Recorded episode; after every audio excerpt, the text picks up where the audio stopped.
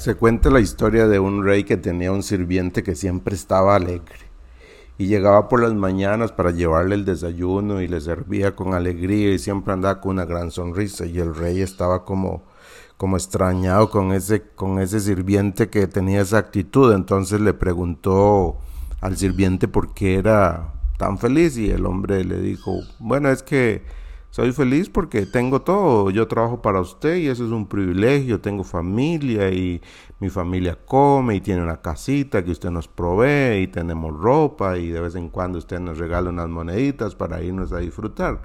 No hay razón por la que no estemos felices. Y el rey estaba pensando que eso no era, no era verdad.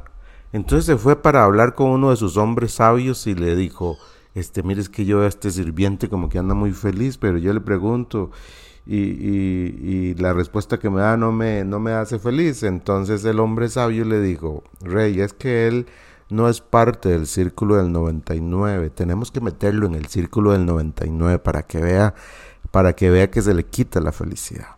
El rey extrañado dijo, ¿qué, qué es? Dice, no se preocupe, ahora nada más consígame 99 monedas de oro para llevárselas al, a este hombre a su casa y se las vamos a dejar en la puerta y va a ver lo que pasa le llevaron las 99 monedas y las pusieron a la entrada de la casa, tocaron la puerta y se escondieron.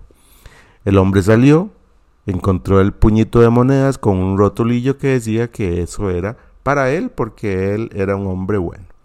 El, el hombre agarró las monedas y empezó a contarlas y las, las vio brillantes y, las, y jugaba con las monedas, las ponía en puñitos, las extendía en la mesa, las volvía a recoger y empezó a ponerlas en puños hasta contarlas y se dio cuenta que eran 99 monedas le faltaba una, dijo. Pensó, alguien me robó esa moneda, alguien no me dio esa moneda. Y empezó a buscar la moneda por todo lado, pero la moneda no aparecía. Entonces él empezó a pensar, bueno, si yo logro ajustar los, las 100 monedas de oro, entonces yo voy a, yo voy a poder eh, dejar de trabajar con el rey y voy a empezar a ser feliz y em, pero entonces necesito hacer un plan para alcanzar las 90, para alcanzar la moneda que me hace falta. Y empezó a hacer planes y dijo, si mi esposa trabaja, si yo vendo eh, comida que sobra en el palacio, yo voy a hacer esto y esto y esto. Al día siguiente, este hombre llegó al, al palacio, pero ya no estaba tan feliz. Ahora su cara estaba amargada porque estaba pensando en qué, qué maneras podía usar para alcanzar la última moneda que le hacía falta para completar todo.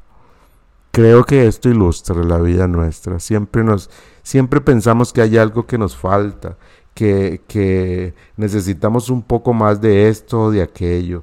Y en vez de, dar gracias por lo que ya tenemos y de disfrutar lo que Dios nos ha dado, siempre estamos pensando que nos hace falta algo. Nos hacen falta unos mejores sillones, nos hace falta un poco más de altura, o nos hace falta un poco más de juventud, o nos hace falta hijos más obedientes, o nos hace falta una pareja diferente. Siempre estamos en el mundo Él nos hace falta.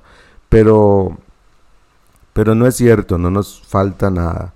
Tenemos todo, hemos sido salvados por Dios, nos ha conquistado el corazón, nos ha perdonado todos nuestros pecados y deberíamos vivir todos los días dando gracias a Él. Dice Efesios 5:20, dando siempre gracias a Dios el Padre por todo, en el nombre de nuestro Señor Jesucristo.